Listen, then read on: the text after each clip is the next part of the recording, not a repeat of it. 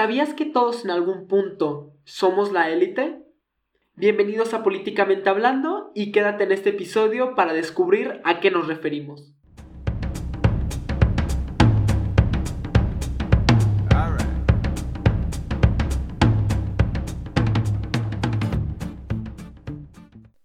Hola, ¿qué tal amigos? Bienvenidos a este nuevo episodio de Políticamente Hablando.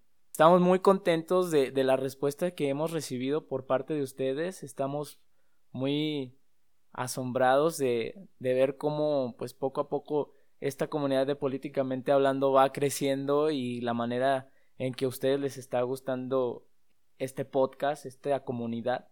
Y pues bueno, ¿cómo están compañeros? Perdónenme por no haberles dicho cómo están ustedes, qué tal se la están pasando en esta cuarentena.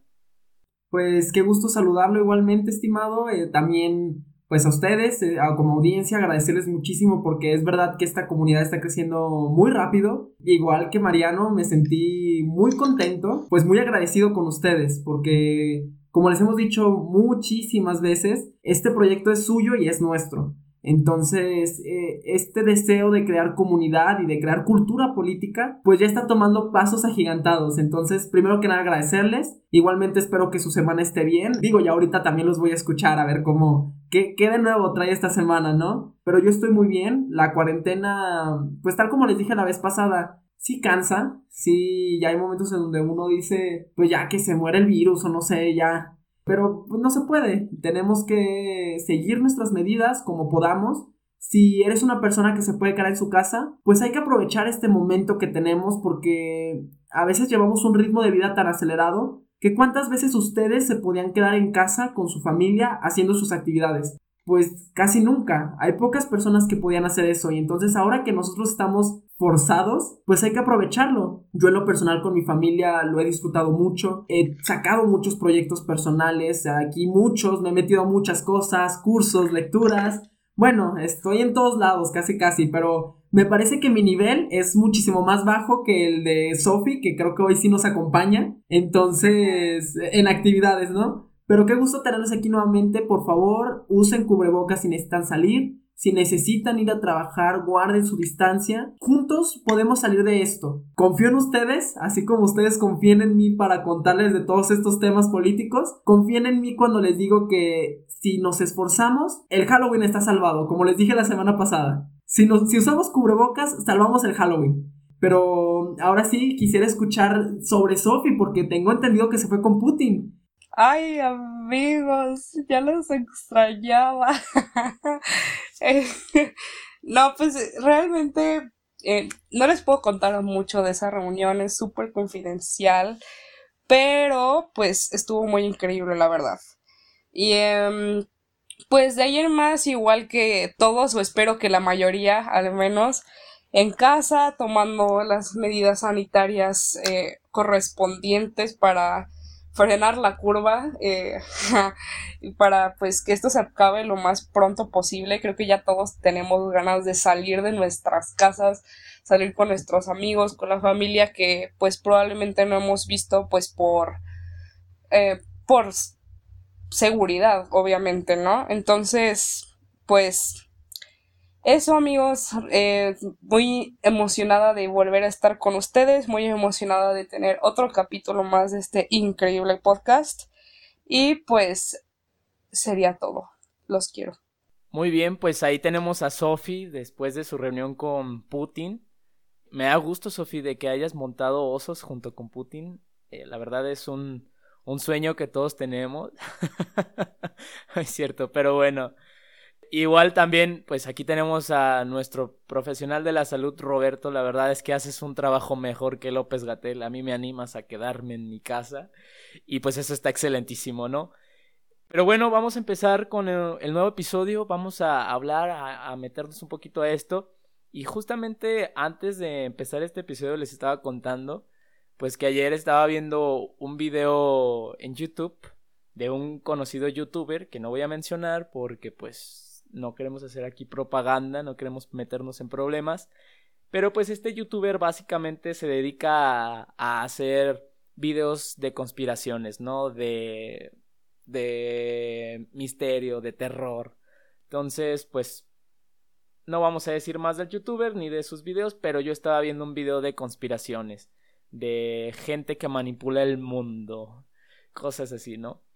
Entonces, pues me estaba como recordando el tema de hoy y todo lo que había estado estudiando durante la semana y pues me acordé obviamente de un gran tema que vimos todo el semestre pasado en, la universidad, que es el tema de las élites. Ojo, cabe mencionar que el video de conspiraciones, eh, pues nada más me hizo recordar, ¿eh? No quiere decir que las élites son conspiracionistas y que eh, los ovnis nos están controlando, ni que existen los, los, ¿cómo se llaman estos hombres que, los Illuminati o estos hombres que son como tipo uh, serpientes, no sé. Pero bueno, no sé amigos, ¿cómo quieren empezar? ¿Qué, qué tal? ¿Quién, ¿Quién quiere tomar las riendas de este camino de, del gran tema de las élites? Igualmente también te queremos mucho y igualmente usted mi estimado, es un gusto tenerlos aquí. Y bueno, antes de entrar de lleno al tema, sí me gustaría mucho agradecer al doctor Ramiro, que fue el que nos introdujo a este tema, quien nos lo explicó, quien nos empezó a dar lecturas, porque sin duda nos dejó una espinita que no se nos ha quitado, es un tema que adoramos, que nos encanta, que es una teoría política muy interesante. ¿Y a qué me refiero con teoría política? Es decir, es una explicación a la realidad política. Hay muchas visiones que existen para explicar la realidad política, pero una de ellas es sobre élites. Y bueno, aquí ¿Qué nos referimos con élites? No me estoy refiriendo a ninguna serie de Netflix, no me estoy refiriendo a nada de esto. cuando nosotros hablamos de élites, hablamos de grupos de personas en donde pueden tener más o menos miembros, pero que son aquellos que tienen el poder y están en cierta posición que les va a permitir ejercer acciones que impacten directamente en la sociedad y además les permita moldear la realidad como ellos desean. ¿Qué quiero decir con esto para no sonar tan técnico?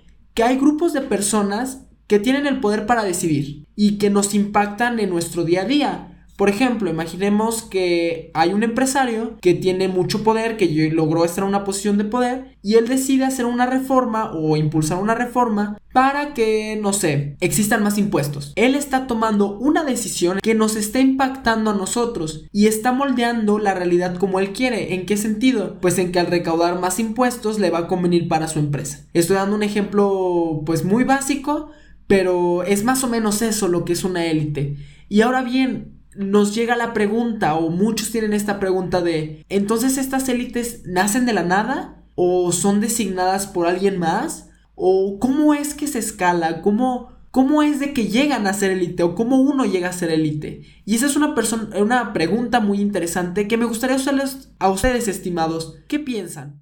Yo, qué bueno que mencionas estas pues preguntas porque realmente es como súper interesante analizar de dónde surgen estas élites porque no es como que pues surjan así de la nada o incluso no que una persona eh, llegue y diga, tú vas a ser la élite. O sea, no, es algo como un poco más complicado. Y para esto, quiero, para empezar a decir que el ser humano es un ser social. Entonces, esto quiere decir que necesitamos los unos de los otros para poder sobrevivir. Y es también precisamente por esto, por lo que formamos parte de diferentes grupos y de diferentes organizaciones, como una preparatoria, una universidad, un grupo juvenil, un municipio, etcétera, etcétera. Ahora, en estos grupos se deben de tomar distintas decisiones. Por ejemplo, en un salón de clases se elige quién va a ser jefe de grupo o en una universidad se va a elegir quién va a ser el próximo director de división, etcétera, etcétera. Pero entonces, estas decisiones, cabe recalcar, se vuelven más complejas en razón al tamaño de la organización. Es decir, entre más personas, más puntos de vista se deben tomar en consideración, entonces es todavía más complicado regular o tomar decisiones o actuar eh, en razón a las necesidades que se tengan en esta organización. Pero entonces, ¿quién toma estas decisiones? Y es aquí donde podemos hablar de algo súper interesante, que es la ley de hierro de la oligarquía. Esto, como dato curioso, es muy importante porque la ley de hierro de la oligarquía es una de las únicas leyes que tienen las ciencias sociales. Entonces ya se imaginarán lo importante que es como para nosotros y para comprender esta parte de las élites. Esta ley es propuesta por Robert Michels y dice que la organización es la que da origen al dominio de los elegidos sobre los electores, de los mandatarios sobre los mandantes, de los delegados sobre los delegadores. Quien dice organización, dice oligarquía. Pero ahora, probablemente se estén preguntando, ¿qué demonios es una oligarquía? Y es que una oligarquía es un sistema de gobierno en el que el poder está en manos de unas pocas personas pertenecientes a una clase social privilegiada. Esto es una forma de decirlo sencillo, es una definición clásica de diccionario y hay distintos tipos de élites. Pero antes de eso, me gustaría hablar de las élites específicamente en la democracia. Y es que, bueno, yo no formé parte o no eh, estuve presente en el episodio anterior, pero mis compañeros les mencionaron que la democracia puede llegar a ser bastante idealizada. Y ahora, si tomamos en consideración este tema de las élites, pues todavía podemos cuestionar un poco más a la democracia. Y bueno, a mí me gusta explicar todo con ejemplos, porque según yo queda más claro. Entonces vamos a poner ejemplo los partidos políticos. Y es que hay que tomar en consideración que un partido político en sí es una organización, ¿ok? Y en una organización, de acuerdo con la ley de hierro de la, oligarquía que propone Robert Michels, va a implicar directamente que exista una oligarquía. Entonces, en este partido político, sea PRI, sea PAN, PRD, lo que sea, va a haber una élite dentro de ese, partido. Y esa élite no necesariamente tiene por qué representar eh, pues los intereses de los ciudadanos, sino que incluso puede manipular su discurso o su narrativa para atraer más votos. Para empezar, ahí ya estamos viendo algo que pues no nos cuadra con este concepto idealizado de la democracia y que estas élites consideran, um, usan a su favor para perpetuarse o para ganar eh, el poder, ¿no? Segundo, al ser una oligarquía, estos partidos políticos tienen esta élite y esta élite es la que se va a postular ya sea para presidente, eh, gobernador, eh, diputado, senador, lo que sea, o incluso cuando se les da eh, secretarías, tipo se le da Secretaría de Relaciones Exteriores, Secretaría de Educación, etcétera, etcétera. Todas estas personas forman parte de una élite dentro de sus propios partidos políticos. Pero ahora, ¿por qué es también tan importante hablar de partidos políticos? Y es que los partidos políticos se supone, o más bien son una herramienta para que la democracia se lleve a cabo de una forma óptima. Es decir, los partidos políticos representan una ideología en específico. Tenemos ideología de izquierda, ideología de derecha, centro izquierda, centro derecha. Y el hecho de que gane un partido político dentro de unas elecciones se supone que es porque el pueblo está siendo identificado por ese partido porque se identifica con esa ideología. Pero entonces, si para empezar los partidos políticos modificaron su narrativa y modificaron su discurso para atraer votos, y segundo, es únicamente la élite la que llega a esa, a esa posición de poder eh, postularse para un cargo público, pues entonces estamos hablando de que realmente la organización en un partido político es cero democrática.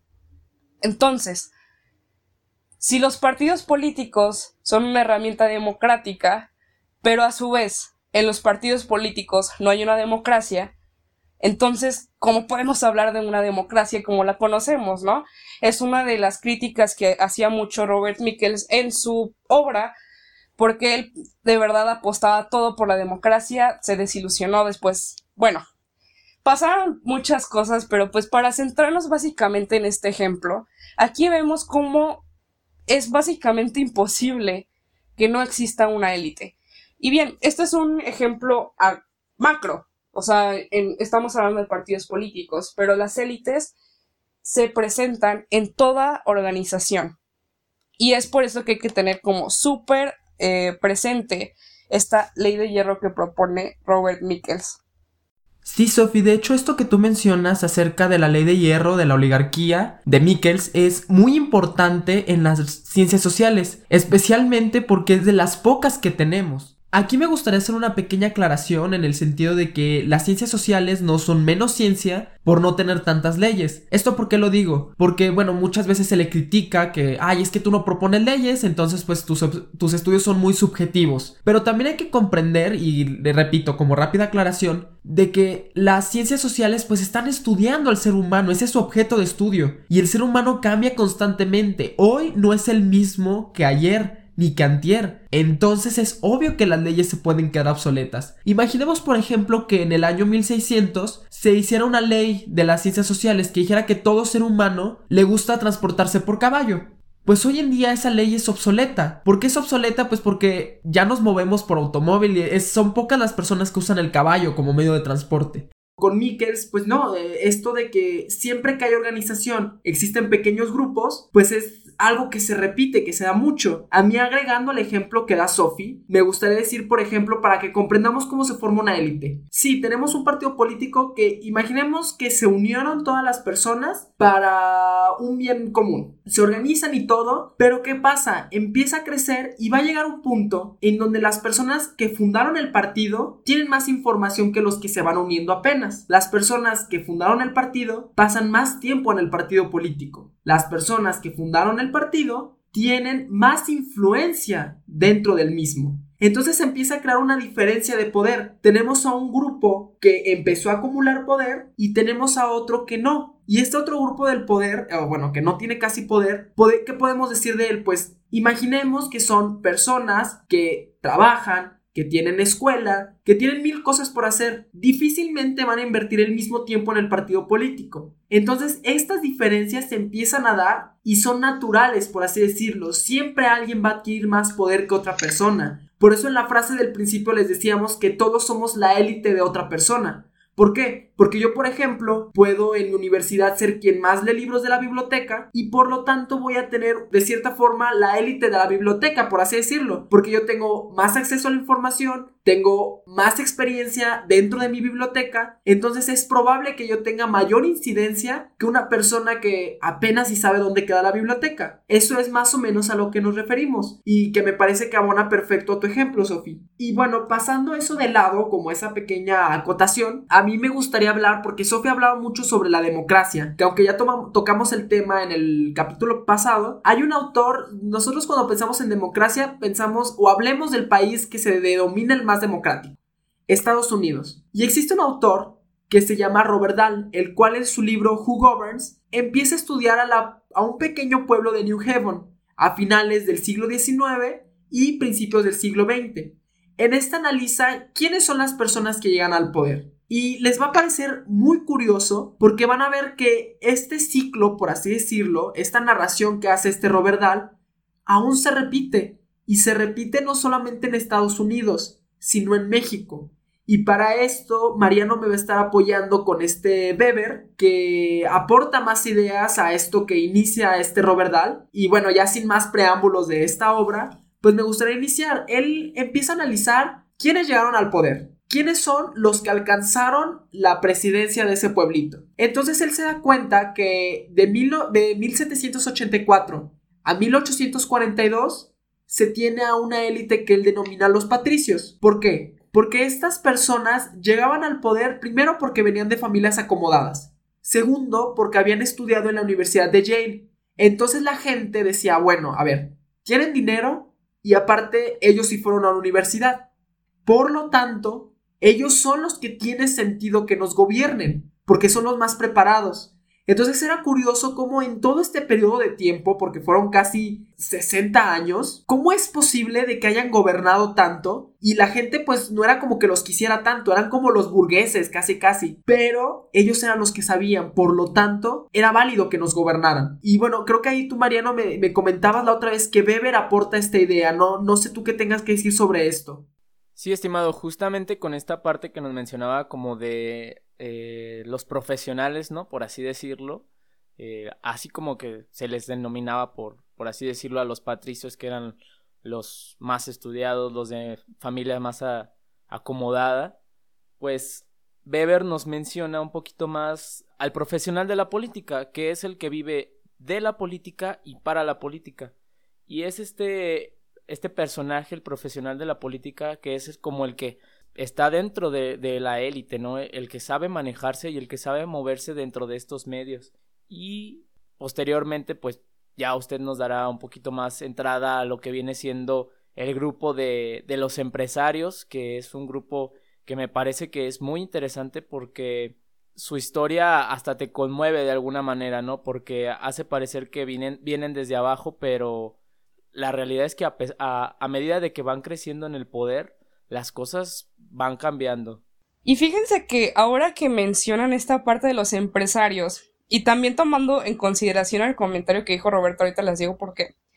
No se acuerdan que cuando fue la campaña para Donald Trump del 2016, él hablaba mucho de yo soy millonario, yo soy empresario y por eso yo soy, o sea, el mejor candidato que Hillary Clinton, eh, etcétera, etcétera, etcétera. Era una de las cosas que él mencionaba bastante. Y es muy interesante porque también, como menciona Roberto, el hecho de que tú seas empresario, o sea, por, por ponerle un nombre, porque realmente no todos eran empresarios como tal, pero eh, con esta denominación, no significa que realmente seas la mejor persona gobernando. Saliéndonos del debate de si Donald Trump es este buen presidente o no, porque pues no, no nos vamos a meter en eso en este capítulo. Pues podemos ver que si incluso se meten a investigar un poco, Trump quebró varias empresas.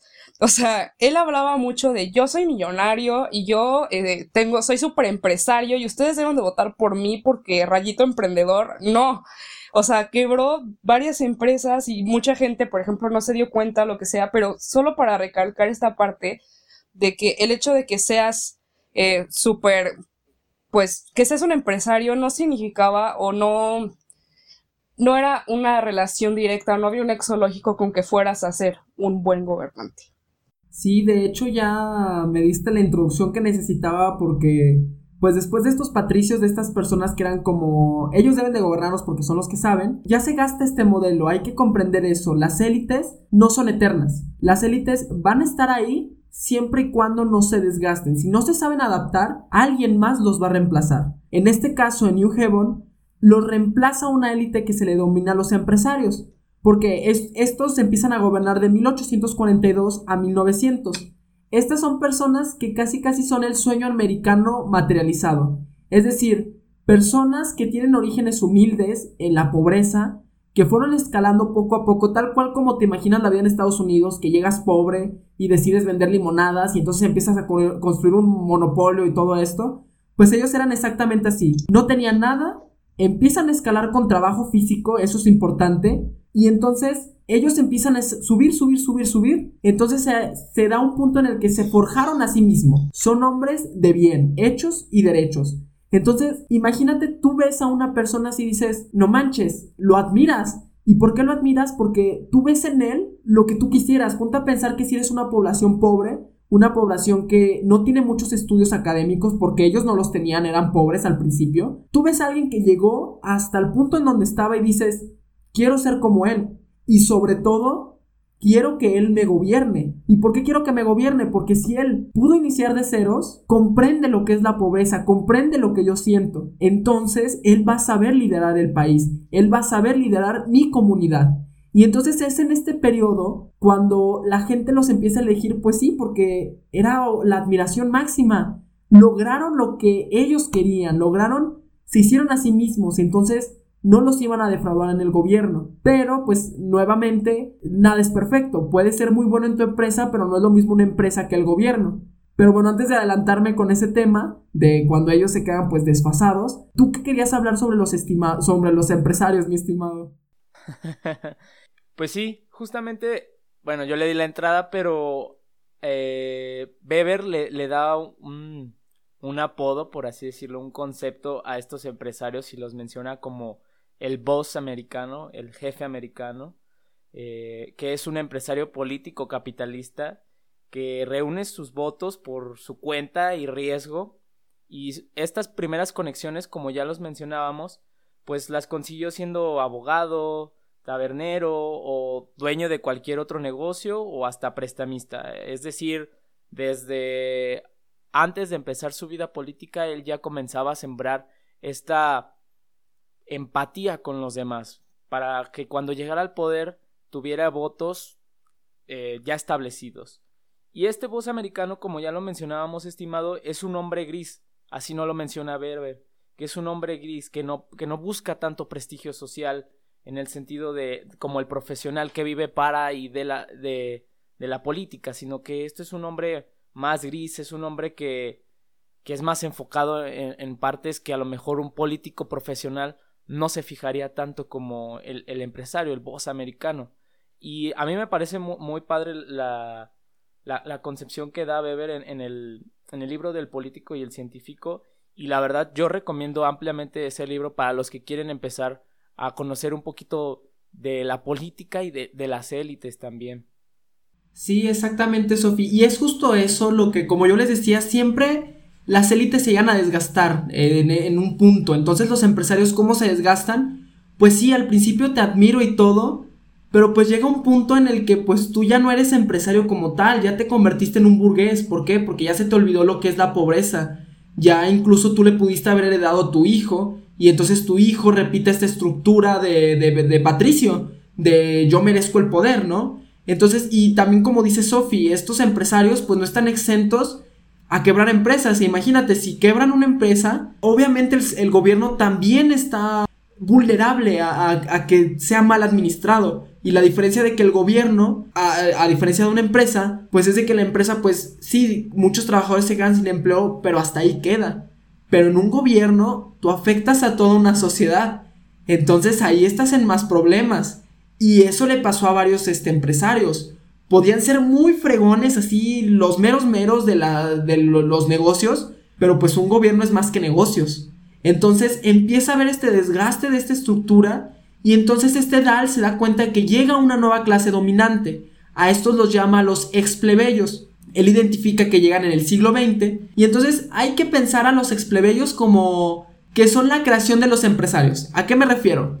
Los empresarios, pues para que sus empresas estuvieran funcionando y estuvieran obteniendo más recursos, necesitaban mano de obra.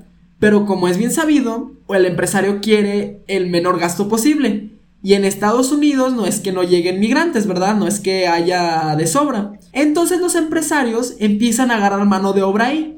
Los migrantes se dan cuenta de que tienen una oportunidad y empiezan a llegar más para trabajar para estos empresarios. Entonces empiezas a crear una nueva población, por así decirlo. No eres ni clase baja ni clase alta. Eres como medio baja, por así decirlo. Entonces creaste una masa muy grande y no lograron satisfacer a esa masa. Entonces esta masa se siente molesta y dicen, ¿por qué estos nos están gobernando si no tienen idea de lo que vivimos? Entonces los ex plebeyos, que son estos inmigrantes trabajadores, empiezan a reunirse y empiezan a decir, ¿sabes qué? Yo no estoy de acuerdo con esto. Yo tampoco estoy de acuerdo. Y entonces en su primera etapa, como cuando empiezan a organizarse, todos están de acuerdo políticamente, todos tienen el mismo nivel socioeconómico, y entonces empiezan a lanzar a la candidatura y empiezan a decir, ¿saben qué? Yo soy una persona trabajadora, no tengo mucho dinero, pero sé lo que es estar en tu posición, sé lo que es tener leyes que no nos protejan, sé lo que es pasar hambre.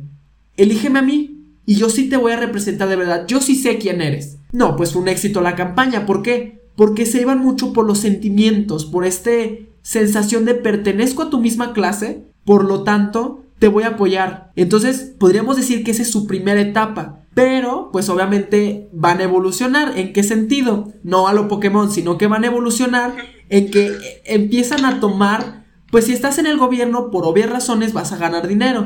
Dejando de lado que mucha gente piense que se roba en el gobierno, cosas así, pues se gana buen sueldo. Entonces, ganan buen sueldo y entonces empiezan a volver de una clase diferente, ya empiezan a ser más media alta. Entonces ahora tu posición socioeconómica ya cambió. Entonces ahora el discurso no es tanto de yo soy de tu misma clase, sino de yo te voy a llevar a ser clase media alta, yo te voy a dirigir para allá, yo me voy a esforzar y voy a dar todas las herramientas para que tú no seas más clase baja.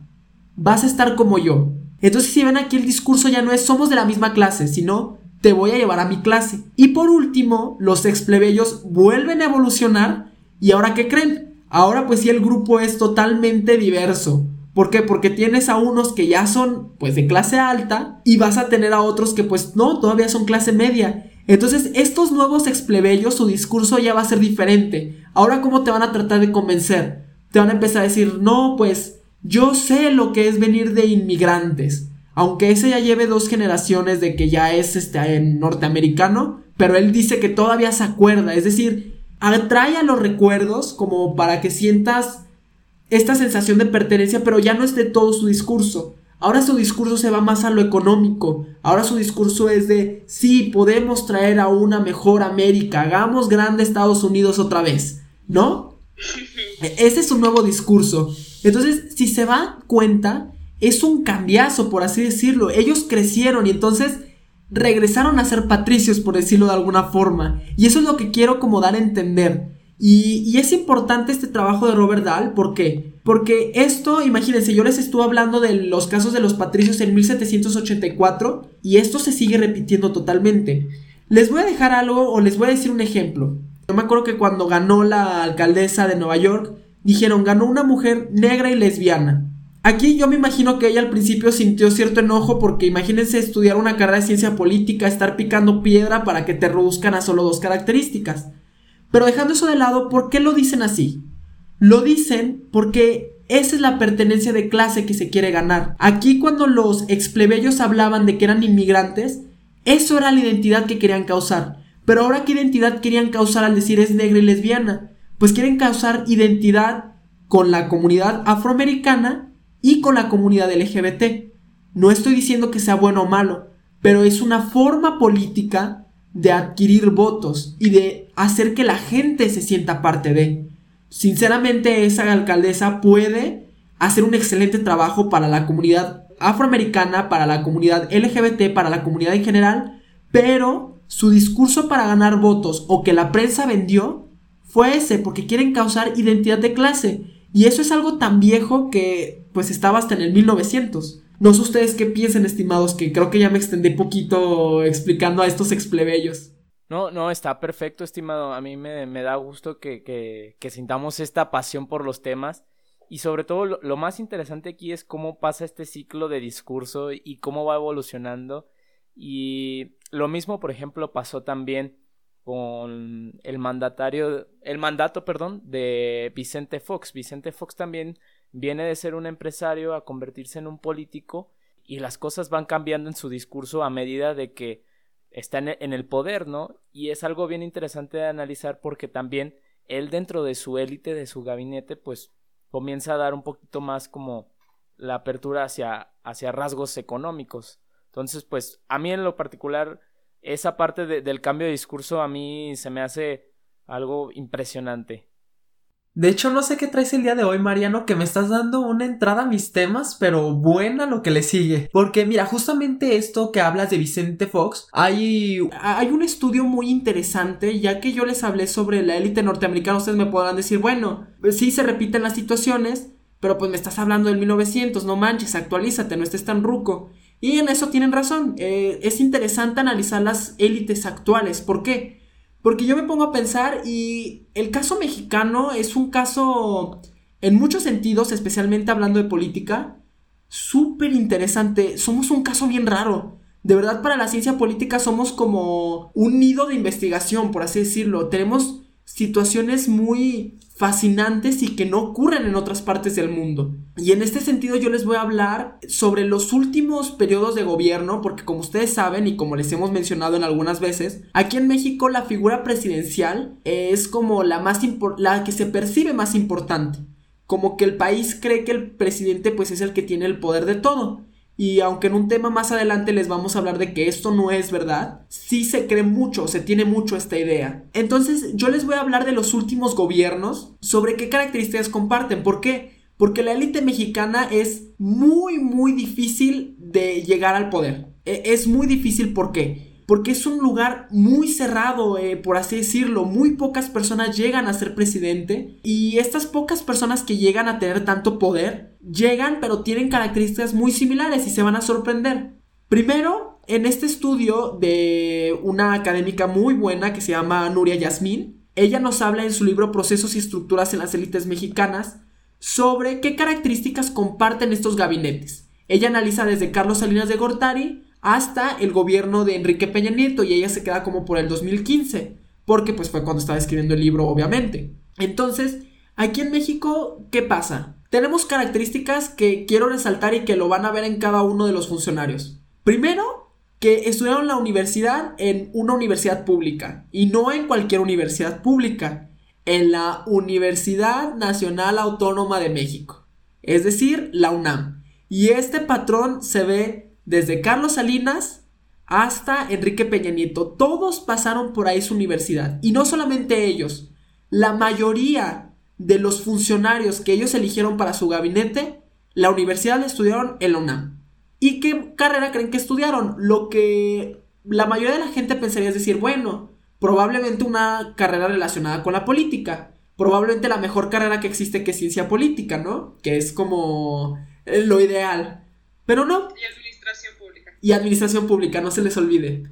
Pero no, resulta que ellos estudiaron derecho y economía en su licenciatura. Es lo que la mayoría estudió. Y es muy curioso porque todos los gabinetes comparten eso. Estudiaron derecho y estudiaron en la UNAM. Y esto se explica porque, les digo, somos un caso único porque nuestra universidad, la UNAM, es muy reconocida y tiene mucho prestigio. Y eso es bueno. Lo malo es que tenga un monopolio. Monopolio en el sentido de que, de que está, eh, si quieres estudiar, por ejemplo, derecho, justamente para llegar a un puesto público, pues solamente los que están cerca de la Ciudad de México tienen más posibilidades o se les facilita más. Ustedes imagínense una persona de un pueblito que quiera ejercer el poder y que tú le digas, ok, ¿quieres estudiar de derecho? Está bien, el UNAM es gratuito, pero tienes que irte a hacer el examen de admisión allá, tienes que buscar si pasaste entre toda la gente que quiere pasar, tienes que buscar una residencia, tienes que tener dinero para poder comer allá, tienes que hacer muchísimas cosas.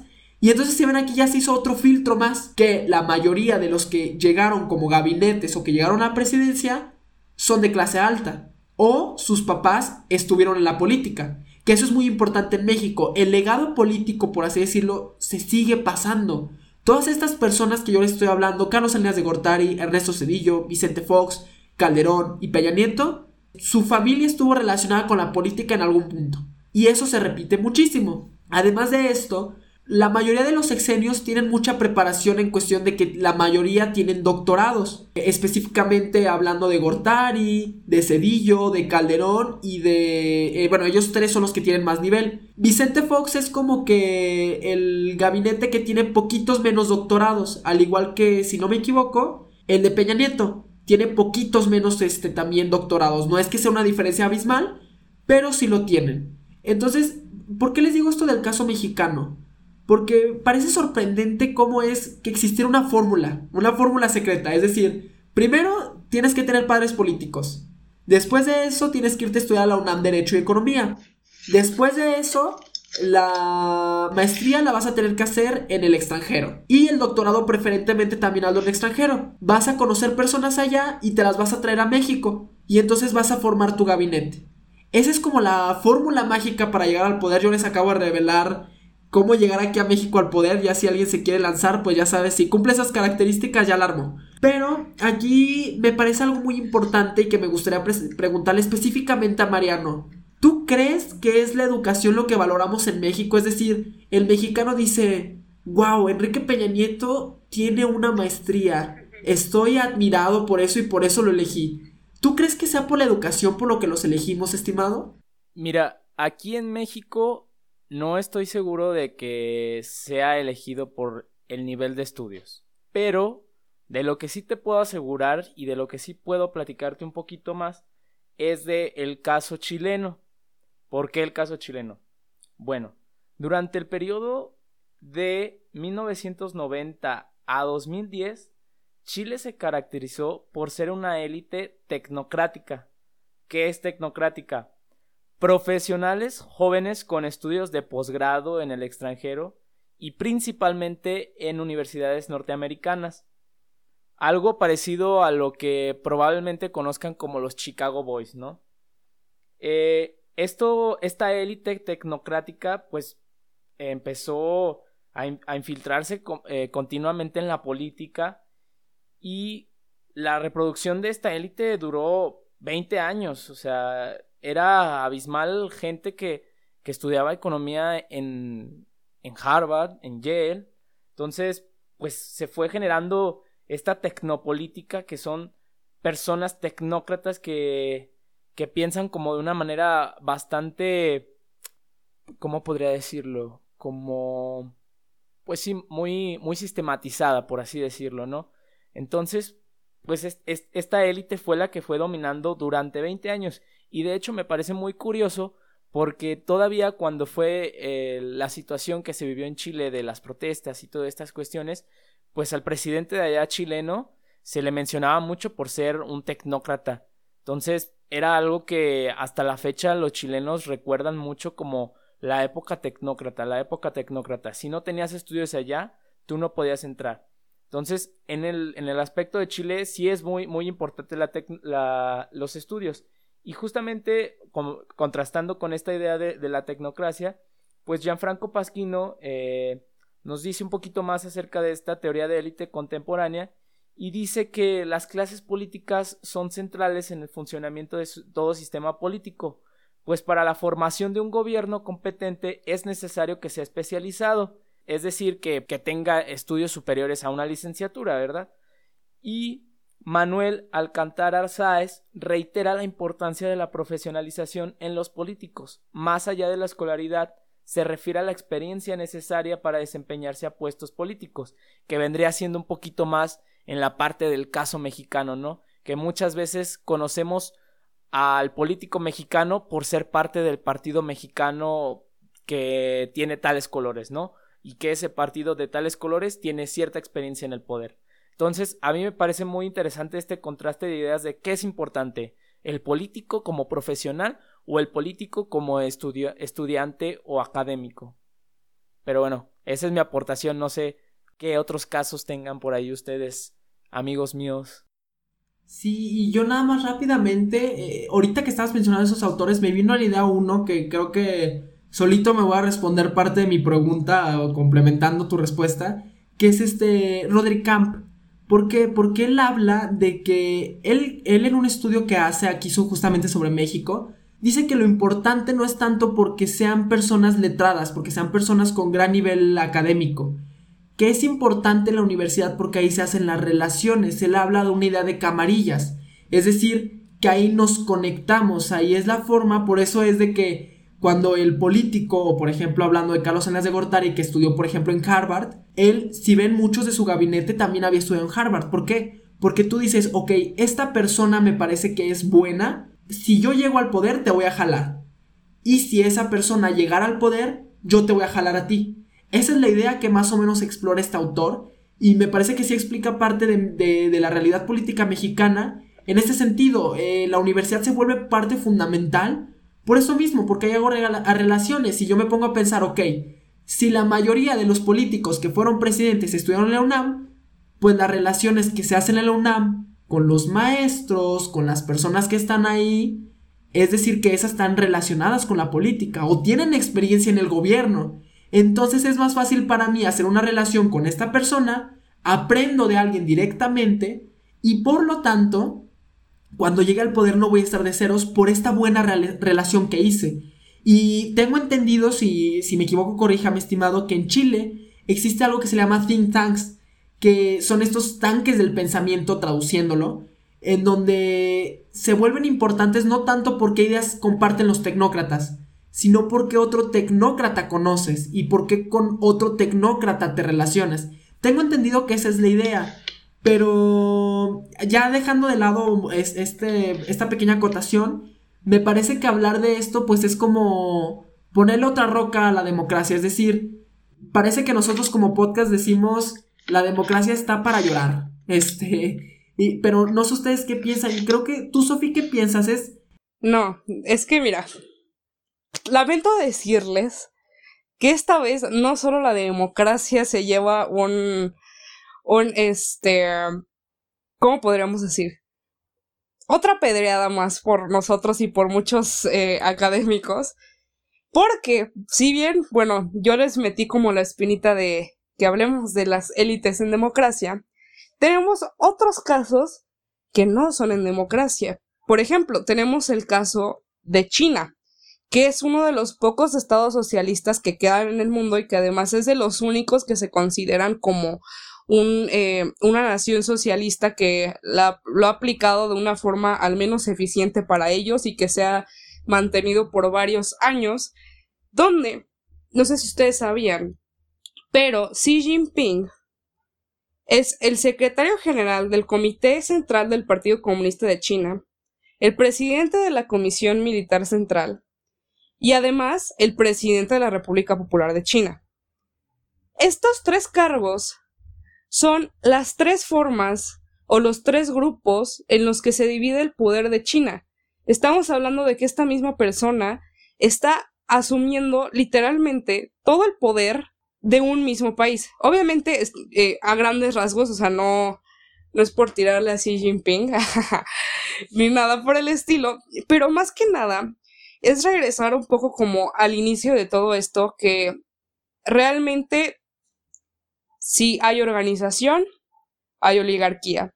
Y en oligarquía quien decide y quien toma acción son las élites, que es algo sumamente interesante y de lo que eh, les recomiendo a ustedes oyentes que investiguen porque es un tema sumamente interesante con muchísima muchísimo más material de dónde sacar y obviamente si tienen cualquier duda o comentario pues están nuestras redes sociales, porque de verdad, como mencionaban mis compañeros en un inicio, nosotros vimos todo un semestre de élites para que se den como una idea y creo que ni siquiera alcanzamos a ver todo. Es un tema completamente, es, es, muy complejo, pero a su vez es sumamente interesante. Entonces, pues, no sé ustedes amigos qué opinen o, qué, o si quieren decir algo más en este bello episodio.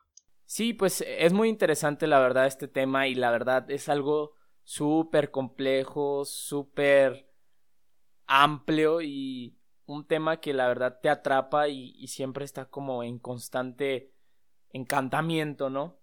Pero bueno, tal vez ahí en nuestras redes sociales, como ya mencionó Sofi, en arroba políticamente hablando guion bajo en Instagram, eh, van a estar encontrando un poquito más de información dentro de las infografías, infografías perdón, y de igual manera también en nuestra página de Facebook como políticamente hablando. Pero bueno, yo también quiero hacer aquí un poquito un, un saludito, ¿no? Un saludo a, a, nuestro amigo Tomás Veras, que nos escribió desde la República Dominicana felicitándonos por, por este proyecto porque le pareció eh, muy educador.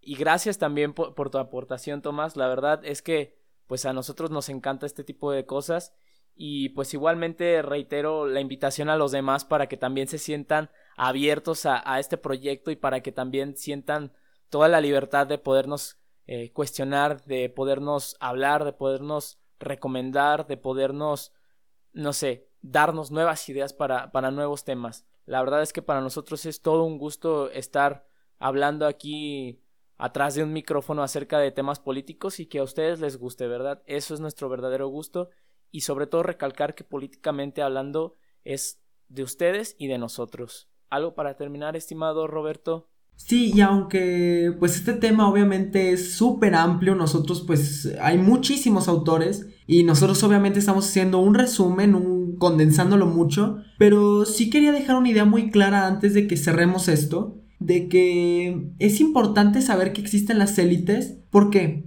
Porque están ahí, existen, pasa, pero entonces si nosotros estamos conscientes de que existe esta élite, pues creo que es necesario exigirles, porque si ya sabemos que hay un grupo que domina, pues bien, ahora entonces hay que concentrarnos en que ese grupo sea verdaderamente bien formado, bien educado, pero además sepa cómo laborar, sepa cómo hacer la política y, todo ese tipo de cosas y que se, comparta una realidad con la sociedad, pero a la vez lo sepa liderar. Yo sé que eso suena como pues demasiado optimista o demasiado idealista, por decirlo de alguna forma, pero para eso nos sirve conocer las élites. Sabemos que existen, sabemos que están ahí, entonces hay que exigirles. Si ya sabemos que es algo intrínseco de cualquier organización, pues nos toca comprenderlas y pedir que lo hagan. Y también nosotros ponernos a pensar, ok, ¿en qué aspecto de mi vida yo soy élite de otro grupo de personas? Y al ya saber esto, pues mejorar nuestras acciones. Y también comentarles que pues esto no es lo último que hablamos del tema, como les dijimos desde el inicio, pues estamos súper emocionados por este tema. Entonces, esténse atentos a nuestras redes sociales porque vamos a subir contenido, e, es un experimento por así decirlo, es, es una idea que se nos ocurrió, que esperamos que llegue a muchas personas, que a ustedes les guste. Y además de eso, también vamos a, el siguiente capítulo va a ser algo diferente, no les puedo decir todavía qué película va a ser, pero vamos a analizar una película conocida por la mayoría y vamos a pensar quién es la élite de esa película para que sea más fácil cómo aterrizar el tema y vamos a analizarlo por así decirlo de una manera pues muy amigable y todo entonces que esperemos que les guste porque recuerden nuestra intención es crear cultura política y queremos hacerlo de todas las maneras posibles pero aún así les agradecemos muchísimo que nos escuchen de verdad es todo un honor eh, recibir mensajes cuando recibimos este de República Dominicana. Fue una gran emoción saber que estamos impactando en más lugares más allá de México. Entonces, por favor, siéntase con la libertad de escribirnos. Igualmente, cuando recibimos mensajes incluso de personas de nuestra propia ciudad, es un gran halago de que ustedes nos estén escuchando y les guste. Entonces, no me queda más que despedirme, que agradecer a Sofía, Mariano por estar aquí y más que nada a ustedes. Muchas, muchas gracias.